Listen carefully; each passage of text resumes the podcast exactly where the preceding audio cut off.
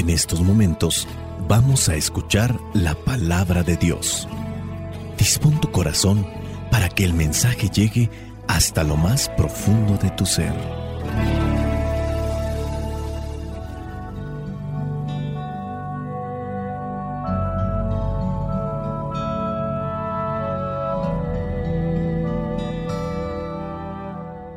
El Evangelio que la Iglesia nos presenta para el día de hoy corresponde a Mateo, capítulo 21, versículos del 33 al 43 y del versículo 45 al versículo 46. Dice así, escuchen otra parábola. El dueño de una finca plantó un viñedo y le puso un cerco. Preparó un lugar donde hacer el vino y levantó una torre para vigilarlo todo.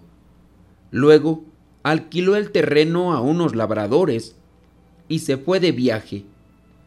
Cuando llegó el tiempo de la cosecha, mandó unos criados a pedir a los labradores la parte que le correspondía. Pero los labradores echaron mano a los criados, golpearon a uno, mataron a otro y apedrearon a otro.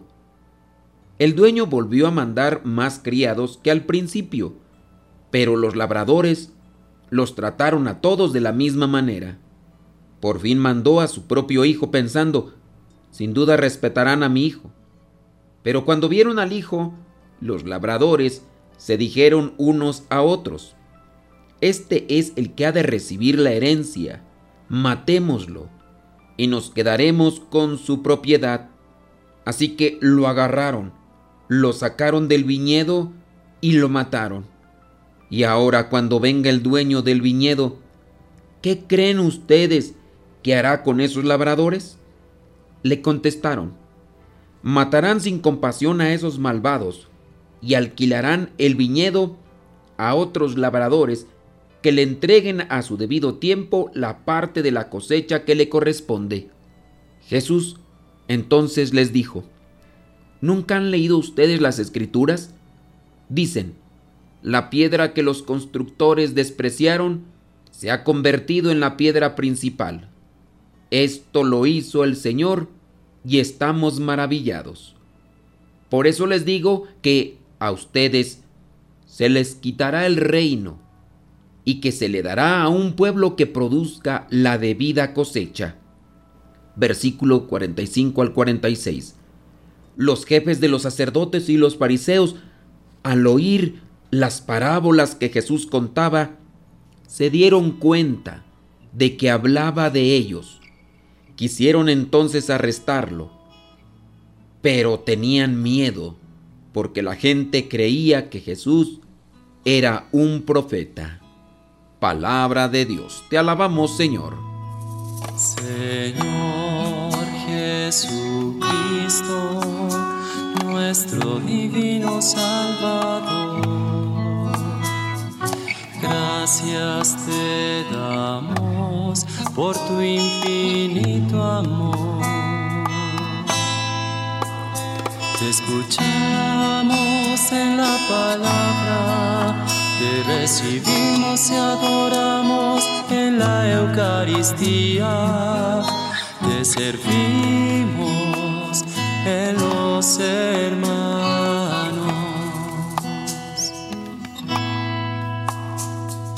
Que seamos misioneros como lo quieres tú, enseñando a los hombres el fuego de tu amor. Hace ya algún tiempo te conté un cuento, un cuento que podría también relacionarse muy bien con el Evangelio del día de hoy porque presenta aquel que es malagradecido. El cuento habla de una persona que trabajaba en una empresa. Un día él se cuestionó porque no había hecho obras de caridad por mucho tiempo. Así que pensó, el próximo fin de semana haré esa obra de caridad que no he realizado por mucho tiempo. Ya sé, cuando me paguen el dinero por mi trabajo, esos siete billetes que me pagan, seis los voy a dar al primer indigente, a la primera persona de la calle que me encuentre en el camino. Y así sucedió. Saliendo de su trabajo, encontró a uno que estaba ahí, tenía su sombrero y pedía algo de caridad para comer. Aquel hombre sacó los siete billetes porque se los habían dado juntos.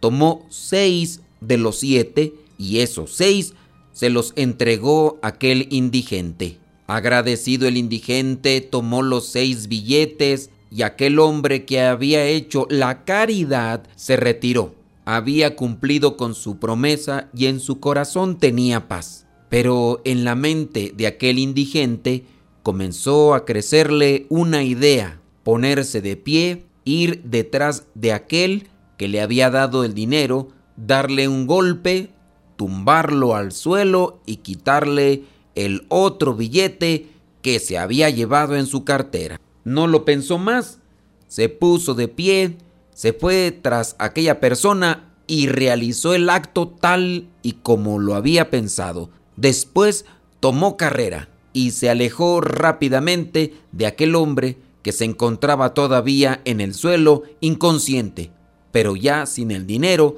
que le habían dado por su trabajo de toda la semana. En el Evangelio del día de hoy se nos presenta esta parábola que está muy relacionada con el cuento. Si bien la parábola tiene esos elementos propios para dar una referencia a los fariseos, a los maestros de la ley, Jesucristo quiere decirles algo de manera suave, de manera delicada, para que lo entiendan.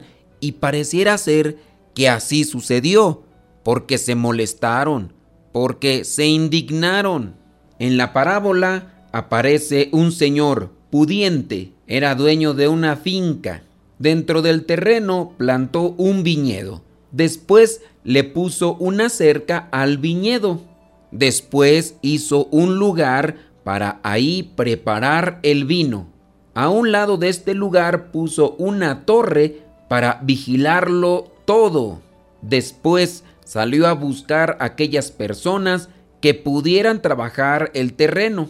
Todavía en algunos lugares se hace así. La persona dueña del terreno se lo deja a otra para que lo trabaje. Al final tendrán que repartirse del fruto que salió en correspondencia a lo que hayan acordado. Allí en mi rancho le llaman a medias. El dueño del terreno deja el terreno para que aquel que no tiene terreno lo trabaje. Y al final irán a partes iguales. En la parábola y en el cuento que te compartí, las personas no fueron honestas, no fueron agradecidas, se aprovecharon de la situación.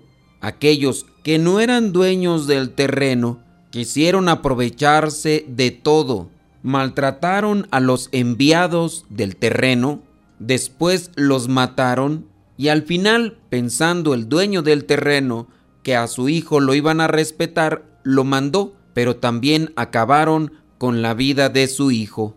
La parábola que nos presenta el Evangelio tiene ese contexto bíblico. A lo largo de la historia del pueblo de Israel, Dios envió mensajeros suyos que en su mayoría fueron maltratados por este pueblo, un pueblo que no fue agradecido a pesar de tantas bendiciones que el Señor había derramado en él.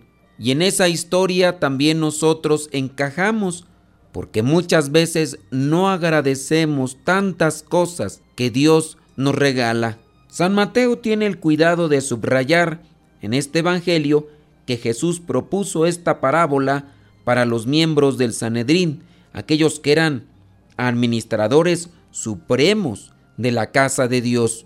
En esta historia el dueño de la viña es Dios Padre y el Hijo viene a ser nuestro Señor Jesucristo. Los criados que pedían cuentas a los labradores obviamente son los profetas del pueblo de Israel, aquellos que si ustedes buscan en lo que son los libros de los reyes y los otros profetas, llámese Jeremías y los demás, fueron maltratados, perseguidos. En la parábola los labradores vienen a ser estos personajes que se creían con potestad, que se creían con autoridad y por eso expulsaban, apedreaban y corrían a los profetas enviados por Dios. El ser malagradecidos es una historia que se repite continuamente.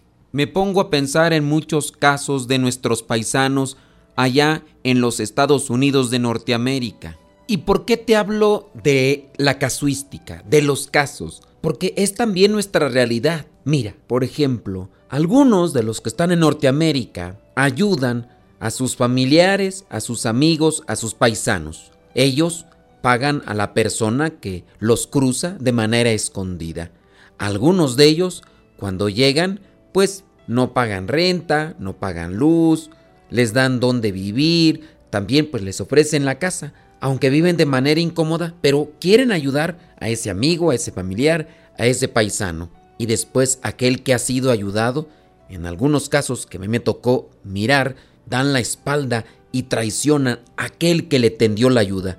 Por ejemplo, en el caso de algunos que después hasta anduvieron cortejando a la esposa de aquel que les ayudó. Otros más se robaron las cosas de estas personas. No somos agradecidos, traicionamos y así en muchos aspectos, ya sea con aquellos que nos vienen a prestar un dinero o que nos vienen a ayudar en algún momento de nuestras vidas. Pero también está la traición que se da dentro del matrimonio. Por ejemplo, un caso muy fresquecito que ahorita traigo entre ceja y ceja. Muchos años de casados, hijos de por medio, el esposo no tiene por qué quejarse de la esposa. La esposa ha hecho todo lo posible por ayudar a su esposo y por darle lo que como esposa puede darle. Pero un día este encuentra a una mujer más joven que le guiña el ojo y entonces deja a la esposa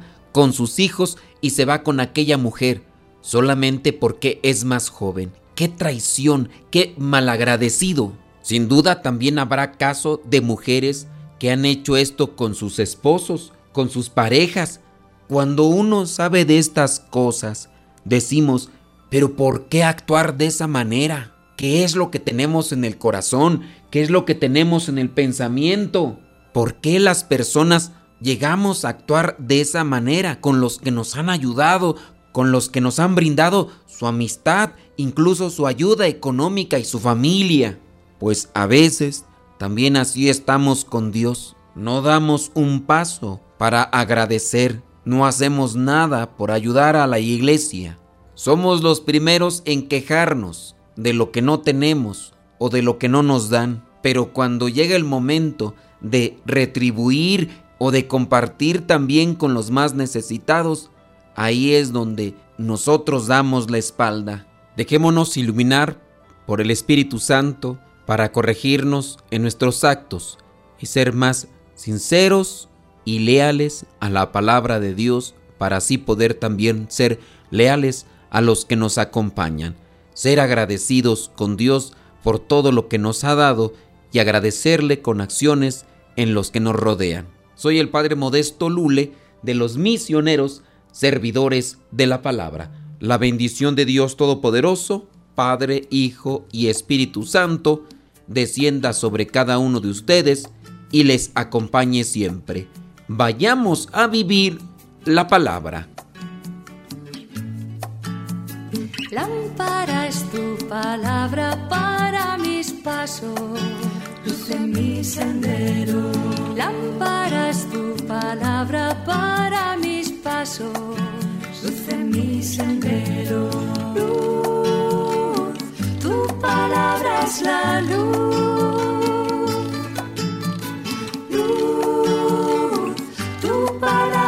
La luz. Yo guardaré tus justos mandamientos Señor, dame vida según tu promesa. Lámpara es tu palabra para mis pasos, luz mi sendero. Lámpara tu palabra pasos, luz sendero. Luz, tu palabra es la luz. Luz, tu palabra es la luz. Mi vida, Señor, está siempre en peligro.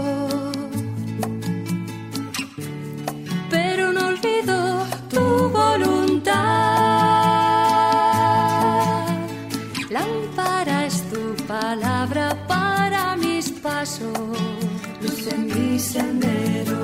Lámpara es tu palabra para mis pasos, luz en mi sendero. Luz, tu palabra es la luz. Luz, tu palabra es la luz.